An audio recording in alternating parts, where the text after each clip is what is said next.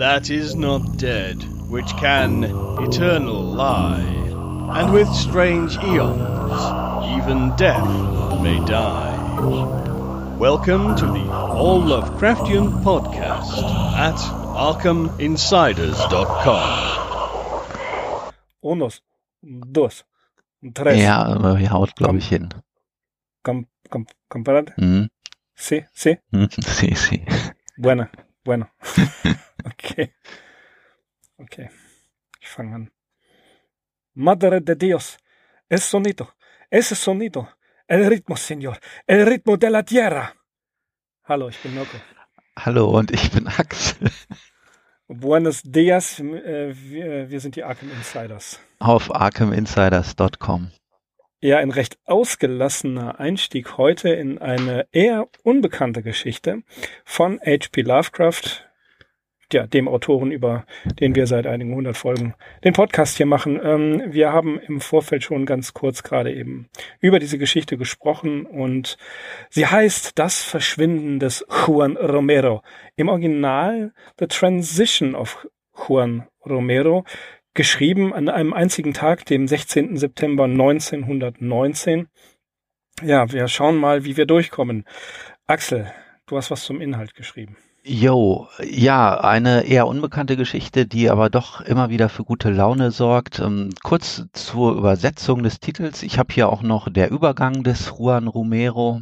Ja, das Verschwinden, der Übergang.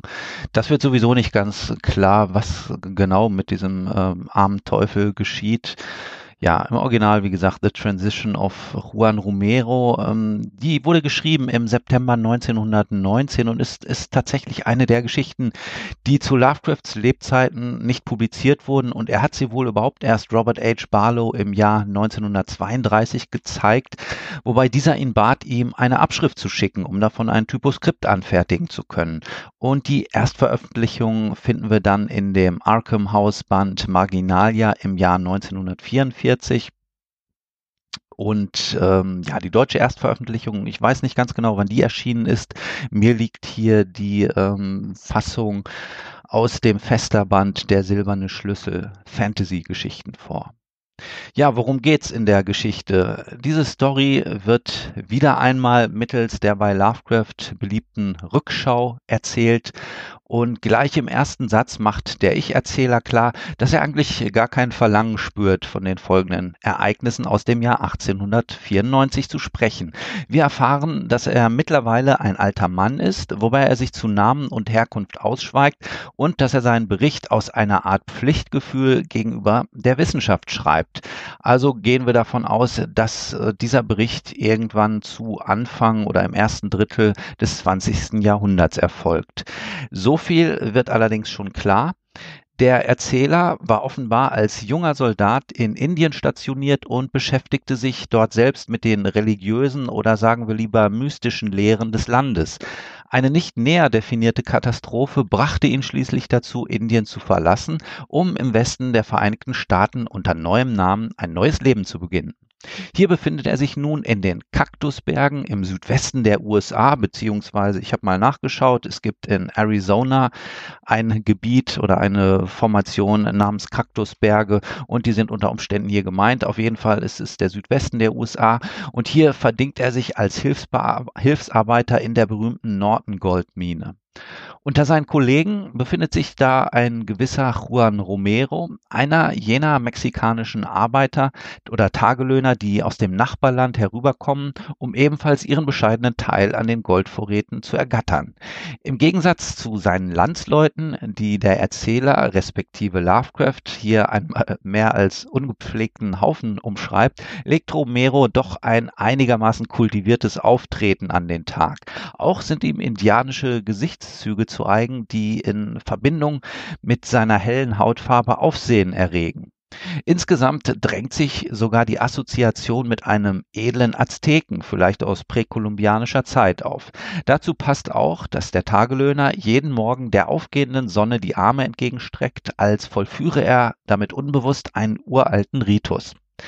Tatsächlich wird aber die Herkunft des Mexikaners als weniger glanzvoll geschildert. Als einziger Überlebender einer Epidemie war er als Kind armer Eltern von einem mexikanischen Viehdieb namens Romero aufgenommen worden, dem er nun seinen Namen verdankt. Die Kommunikation zwischen dem Erzähler und Romero verläuft spärlich, da jener nicht das Spanisch der Tagelöhner spricht und dieser lediglich ein paar Brocken Englisch beherrscht. Die Verbindung zwischen beiden bildet vielmehr ein seltsamer alter Hindu-Ring, der dem Erzähler noch als heiliges Andenken aus Indien geblieben ist. Irgendwas, irgendetwas an den urtümlichen Schriftzeichen auf dem Schmuckstück, Schmuckstück zieht den Mexikaner in den Bann und so sucht er gezielt die Nähe unseres Chronisten. Ja, so sieht erst einmal der Rahmen aus, in dem sich dann die weiteren Vorkommnisse abspielen. Um noch mehr Erträge zutage zu fördern, wird die unterirdische Mine eines Tages mit einer gewaltigen Sprengladung Dynamit erweitert. Der oberhalb der Mine liegende See wird dabei wie im Sturm aufgewirbelt. Die Fenster in den Behausungen der Minenarbeiter gehen durch die Erschütterung der Explosion zu Bruch. Als Ergebnis, als Ergebnis der Sprengung gähnt jetzt ein so abgrundtiefer Schlund in der Erde, dass kein Licht seine Dunkelheit erhellen und kein Seil seine Tiefe ausloten kann. Mehr noch, bei dem vergeblichen Versuch der Auslotung widerfährt den beteiligten Arbeiten, Arbeitern etwas so Verstörendes, dass sie, solange dieser Abgrund nicht verschlossen werde, nicht mehr in der Mine zu arbeiten bereit sind. Und in der darauffolgenden Nacht kommt es auch zu bedenklichen Naturphänomenen. Aus den Bergen dringt das erbärmliche Geheul eines Kojoten, dem ein Hund aus dem Lager antwortet. Ein Sturm braut sich zusammen und seltsame Wolkenformationen bedecken den Himmel. Zugleich fährt Juan Romero aus dem Schlaf und weist unseren Erzähler, mit dem er eine Hütte teilt, erschreckt auf ein ganz bestimmtes Geräusch hin. Welches Geräusch? Der Kojote, der Hund, der Wind. Nein, es ist das Pochen unter der Erde. Und nun vernimmt auch der Chronist ein unaufhörliches, bedrohliches Pochen und Pulsieren aus der Tiefe. Dem belesenen Mann fällt natürlich sofort die Einleitung Joseph Glanvilles aus Edgar Allan Poes hinab in den Malström ein, wo es heißt, die Unermesslichkeit, Unergründlichkeit und Unerforschlichkeit seiner Werke, die abgründiger sind als der Brunnen des Demokrit. Und zu allem Überfluss beginnt nun auch der alte Hindu-Ring mysteriös aufzuleuchten, während die beiden Arbeiter reglos den unterirdischen Geräuschen lauschen. Doch ist ihre Reglosigkeit nicht von langer Dauer, denn wie von einem unsichtbaren Magneten oder einer Macht angezogen, verlassen sie ihre Bude und gehen nach dem verhängnisvollen Stollen, den sie dann auch hinabsteigen. Abermals drängen sich, drängen sich dem Erzähler Erinnerungen auf, diesmal aus seiner orientalischen Zeit, nämlich von Zeremonien begleitet vom Schlagen der Trommeln und unheimlichen Gesängen und so weiter. Und währenddessen steigen sie die Leiter immer weiter herab in die Dunkelheit, die allein von dem glimmenden Ring erleuchtet wird. Da wird äh, Romero von irgendeiner Raserei ergriffen und stürzt schreiend voran, fremdsprachige Laute artikulierend, deren einzig erkennbares Wort Huitzilopochtli bildet, womit in der aztekischen Mythologie der Kriegs- und Sonnengott bezeichnet wurde. Höchst beunruhigt setzt der Erzähler seinem Kumpan nach und erreicht schließlich den rot glühenden Abgrund, über dessen Rand er in die bodenlose Tiefe späht, die offenbar den bedauernswerten Juan Romero verschlungen hat. Das letzte, woran er sich erinnert, ist ein wimmelndes, verschwommenes Leuchten, aus dem sich irgendwelche Gestalten zu lösen scheinen, bis ein Knall, der dem Zusammenstoß zweier Universen gleichkommt, so wird das hier beschrieben, dem ganzen Spuk ein Ende setzt. Am darauffolgenden Morgen erwacht der Erzähler in seiner Hütte und da ist er nicht allein, denn um einen Tisch versammelt stehen mehrere Männer und begutachten den dort liegenden Leichnam des Juan Romero. Die Todesursache kann nicht ermittelt werden, hängt aber offenbar mit einem gewaltigen Blitzeinschlag in den Berg zusammen, der in der Nacht wahrgenommen wurde. Ein unmittelbarer Zusammenhang ergibt sich jedoch nicht. Davon, dass die beiden Arbeiter in den Stollen gestiegen sein könnten, fällt kein Wort mehr. Ja, es scheint, als hätten sie die ganze Nacht fest schlafend verbracht und die Hütte überhaupt nicht verlassen. Der Abgrund aber, der noch am Vortag für so großes Aufsehen gesorgt hatte, war durch großräumige Einstürze in der Nacht verschüttet worden. Und noch etwas ist seltsam. Auf unerklärliche Weise ist dem Erzähler sein Hindu-Ring vom Finger verschwunden. Ein Diebstahl durch einen der anderen Arbeiter lässt sich nicht beweisen und unser Mann resümiert irgendwie bezweifle ich, dass er mir von der Hand eines Sterblichen gestohlen wurde, habe ich doch in Indien von vielen merkwürdigen Dingen erfahren. Was aber für grauenhafte Vorgänge hinter dem sogenannten Übergang oder Verschwinden des Juan Romero stecken mögen, darüber herrscht nur ein vages Empfinden, mit dem auch wir schließlich aus diesem Bericht und somit der kurzen Erzählung entlassen werden. There is a repudiated story of mine so far below my standard that I wouldn't have it in print under any circumstances, schreibt Lovecraft an den schon erwähnten Robert H. Barlow am 12. März 1932. Ja, so weit unter seinen Standards. Ähm, ja, was können wir zu der Geschichte sagen? Äh, ich tue mich ein bisschen schwer mit der Geschichte, weil ich auf der einen Seite das Motiv dieses Abgrunds wahnsinnig faszinierend finde. Andererseits ist sie gar nicht so gut geschrieben. Ein Protagonist, wie wir ihn bei Lovecraft häufiger treffen, äh, ein, ein gut erzogener, sehr gut äh, ausgebildeter Mensch, möglicherweise oder mit ziemlicher Sicherheit Brite, denn er spricht von seinen Offizierskameraden in, während seiner Dienstzeit in Indien. Er spricht davon, dass er eher das normale Oxford-Spanisch spricht, spricht also alles dafür für einen gebildeten Weißen der Oberschicht. Äh, er kann ohne weiteres, wie du ja schon gerade gesagt hast, Poe zitieren und er kennt auch ähm, Prescott, das Buch über ähm, über Mexiko, was Prescott geschrieben hat, von dem wir nicht wissen, ob Lovecraft es wirklich selbst besessen hat. Ähm, das war Prescotts Buch History of the Conquest of Me Mexico. Ob er es gelesen hat, ist durchaus wahrscheinlich. In jedem Fall der Protagonist wieder jemand, hm, der nicht über das, eigentlich will er gar nicht darüber erzählen, schafft es aber dann doch gute zwölf Seiten, die ganze Geschichte auszubreiten und immer wieder diese, oder vor allen Dingen zum Ende hin, diese, diese, dieses Stocken, dieses, dieses Nicht-Erzählen wollen oder ähm, das nicht wagen zu erzählen, was er sah. Letzten Endes sieht er nicht viel. Ja, ein typischer Protagonist, wieder ein Motiv, was bei Lovecraft auftaucht, was wir schon in den ganz frühen Erzählungen, in den ersten Ju Juvenila-Stories gesehen und gehört haben, was uns auch weiterhin für alle Zeiten bei Lovecraft begleiten wird. Denken wir nur an die ähm, Story The Mount, die er mit Zelaya Bishop zusammengeschrieben hat, oder eigentlich hat Lovecraft sie nach Motiven von Zelaya Bishop geschrieben, in der es auch um eine untergegangene Zivilisation in der Tiefe geht. Das Faszinierende an der gesamten Story, finde ich, ist die Spekulation darüber, was ist eigentlich das für ein Abgrund und was hört er da. Das wird uns nicht erklärt. Äh, nichtsdestotrotz finde ich, dies ist der Punkt, der mich am meisten an dem an der Geschichte Das Verschwinden des Juan Romero interessiert. Ja, der Punkt, der einen am meisten interessiert, der einen aber auch gleichzeitig am meisten stören kann, wie auch gewisse andere, wirklich nur vage Andeutungen, die diese Geschichte ähm, durchziehen und wo man überhaupt nicht versteht, warum Lovecraft sich da nicht etwas mehr Mühe gegeben hat, weil dann wäre doch ein ganz brauchbares Garn daraus äh, hervorgekommen. Und ja, je mehr man bereit ist, in diese Geschichte hinein zu Geheimnissen, so wie wir das vielleicht auch machen, ähm, ja, desto ergiebiger äh, zeigt sich die Erzählung am Ende auch. Du hast auch diesen Punkt schon angesprochen, der ging mir auch durch den Kopf. Welcher Nationalität ist dieser Erzähler eigentlich? Und auch ich bin zu der Überzeugung gelangt, dass es, dass es sich wohl doch um einen Briten handeln muss. Denn ähm, er schreibt also äh, irgendwas aus der Zeit in Indien und in den Kolonien. Hm, ja, das ist eigentlich eindeutig und äh, weist ganz stark darauf hin, dass es hier wirklich ähm, ein Vertreter Großbritanniens ist.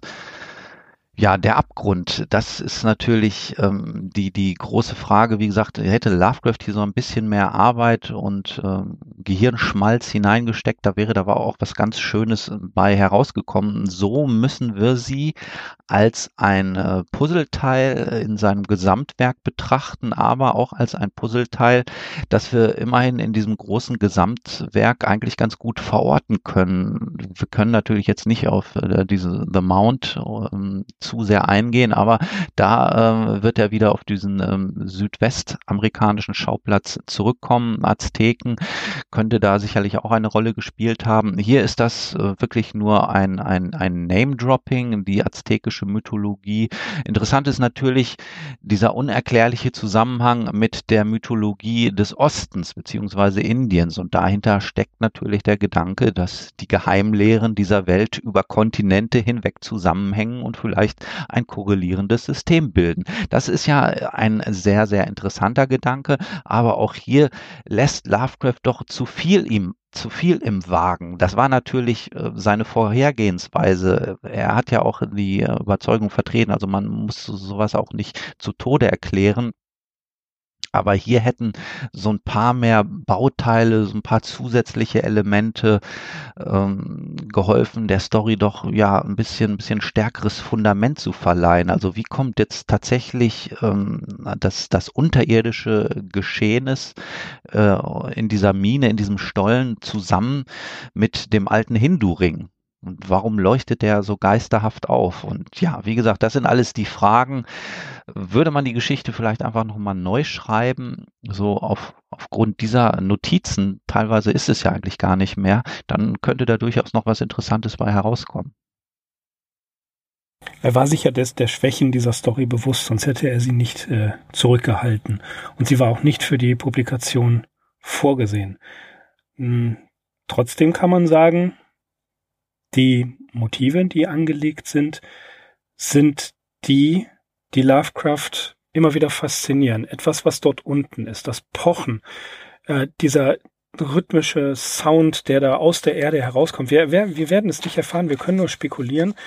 Auch was es mit, wie du schon sagtest, mit dem, mit dem Hindu-Ring auf sich hat.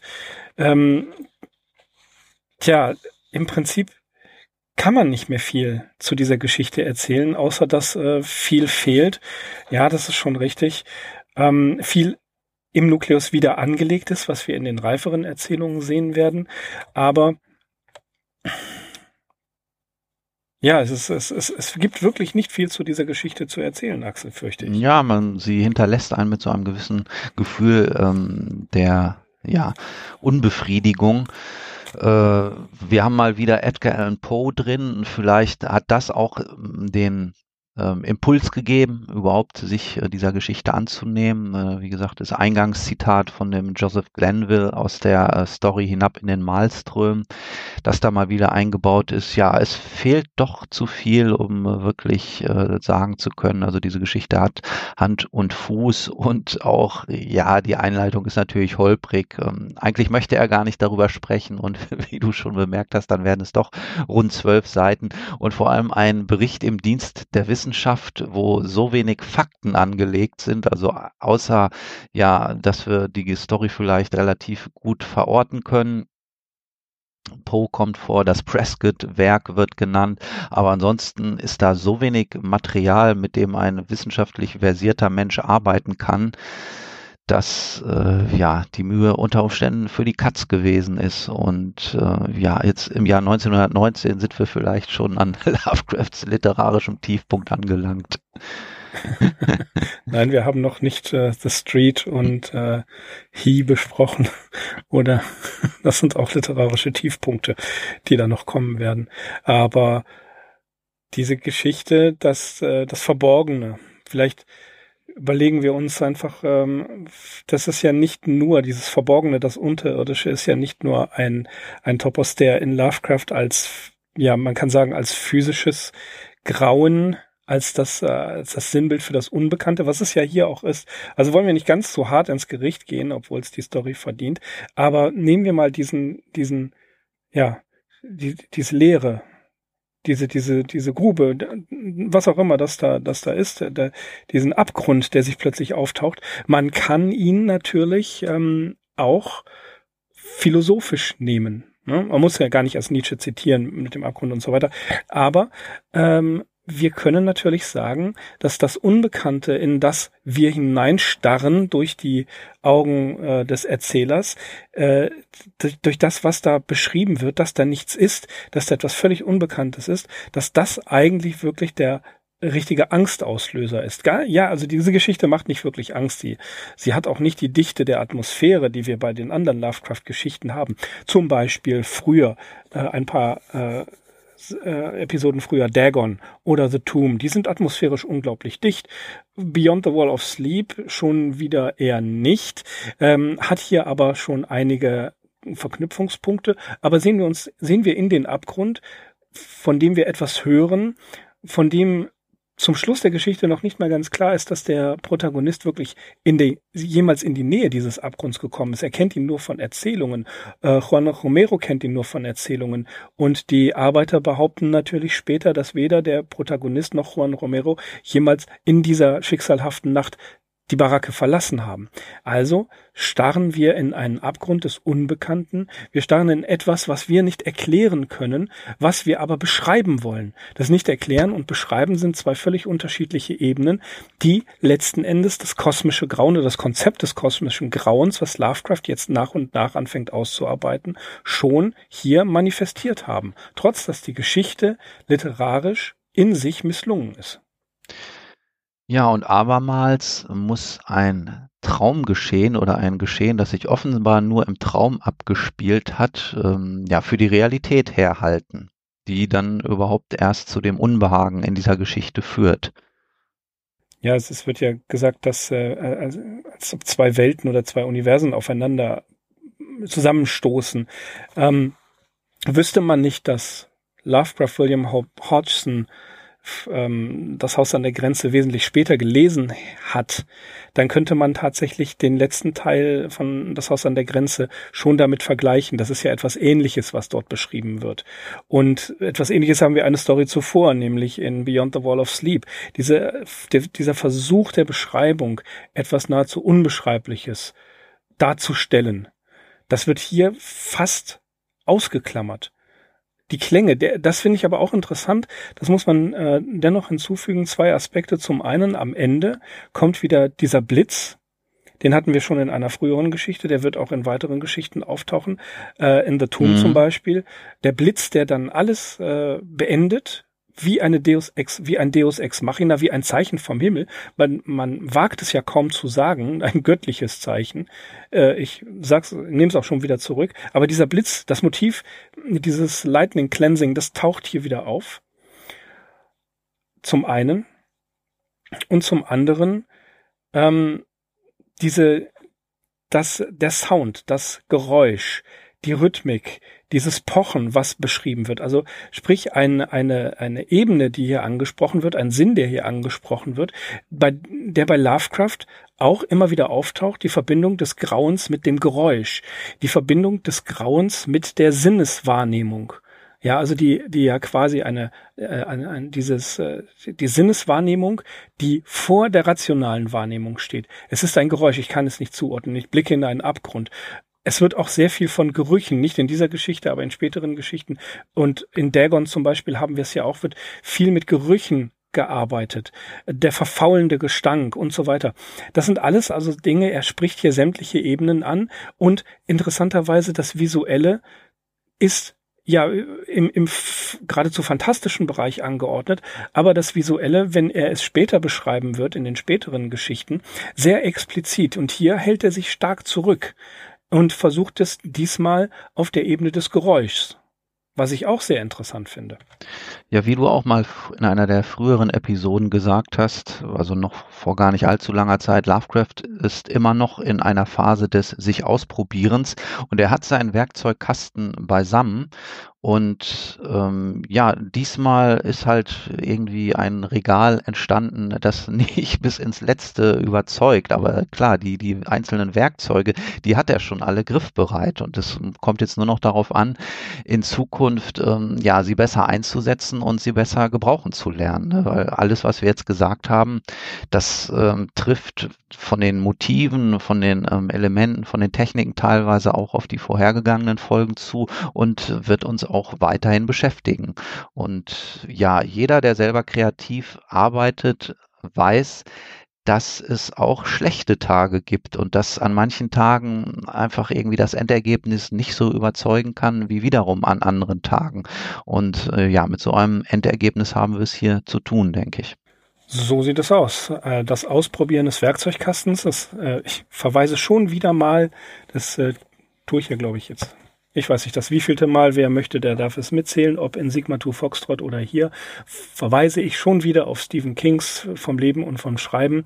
Wie er im zweiten Teil des Buches beschreibt Stephen King den Werkzeugkasten, ich glaube, seines Großvaters und vergleicht ihn mit dem Werkzeugkasten des Schriftstellers. Solltet ihr euch mal anhören, am besten bei äh, auf der Audible-Version, denn da spricht Stephen King es selbst. Oder ihr kauft euch das Buch und lest es. Das ist auch sehr empfehlenswert. Jetzt habe ich ja schon hundertmal gesagt. Aber ja, ich kriege immer noch keine Provision, Mr. King. Aber äh, sei es drum. Tatsächlich vergleicht King das, was du gerade gesagt hast, ein Regal, ähm, ein Werkzeugkasten, der Werkzeugkasten des Schriftstellers. Und jetzt weiß ich nicht mehr, wer es gesagt hat. Ähm, Schreiben, das sind 10% Inspiration und 90% Transpiration. Kann man googeln, ähm, ist ein ganz bekanntes Sprichwort eines, äh, ich glaube, deutschen Schriftstellers. Aber eines Schriftstellers, das ist ein geflügeltes Wort gewesen. Und so ist es auch bei Lovecraft, der ja nur zur Entspannung schrieb, der ja nur zur persönlichen Unterhaltung schrieb. Ich glaube, du hast vollkommen recht. Auch hier probiert er einfach aus, was er kann. Er sieht ein, die Story ist nicht besonders, auch wenn Marco Frenschkowski irgendwo schreibt, dass es eine der interessantesten und vielschichtigsten frühen Erzählungen Lovecrafts ist. Dem stimme ich nicht zu. Ähm, was soll's? Aspekte sind hier angesprochen worden Motive sind hier schon mal ins Feld geführt worden und jetzt wird rumexperimentiert. Ja, und Axel, ich muss sagen, ich habe zu dem Verschwinden von Juan Romero nicht mehr viel, eigentlich gar nichts mehr zu sagen. Ja, dann schließe ich mich äh, diesem Nicht-Sagen auch an. Äh, falls wir innerhalb dieses Podcasts irgendwas äh, von uns gegeben haben, was möglicherweise despektierlich geklungen hat, so haben wir das wahrscheinlich nicht aus voller Überzeugung gemeint. Wir stehen natürlich nach wie vor zu unserem Lovecraft und äh, wir wissen, dass auch wieder andere Zeiten kommen und dass wir ja. noch einige sehr brillante Geschichten, einige sehr brillante Geschichten ja. äh, zu behandeln werden. Definitiv. Mhm. Definitiv, da möchte ich gerne einen kurzen Ausblick geben. In der nächsten Folge werden wir uns ganz, ganz kurz mit Old Bugs beschäftigen. Wir werden nicht viel zu Old Bugs sagen, auch wenn die äh, Geschichte doch recht lang ist, aber auch die lohnt sich nicht wirklich. Aber dann, Axel, ha, dann geht's weiter. Dann kommt das weiße Schiff. Das weiße Schiff wird kommen und uns mitnehmen. Tja, dann, äh, dann äh, mag es kommen und uns mitnehmen. Äh, ja, bis, ja, bis, ist, äh, bis dahin freut, freut euch auf eine kongeniale äh, Zusammenfassung von Old Bugs, die du uns dann liefern wirst. Die ich dann liefern werde. Ja, ich muss gerade, was Old Bugs angeht, nein, was das weiße Schiff angeht, an Freddy Quinn denken. Es fährt ein weißes Schiff nach Hongkong. Wir fahren in andere Gefilde, nicht nach Hongkong. Ja, äh, das wird die nächste Folge sein. Ähm, wir verbleiben wie üblich mit dem herzlichsten Dank fürs Zuhören. Ich bin Mirko. Ich bin Axel. Wir sind die Arkham Insiders. Auf arkhaminsiders.com. Macht's gut. Tschüss. That is not dead, which can eternal lie, and with strange eons, even death may die. Welcome to the All Lovecraftian podcast at ArkhamInsiders.com.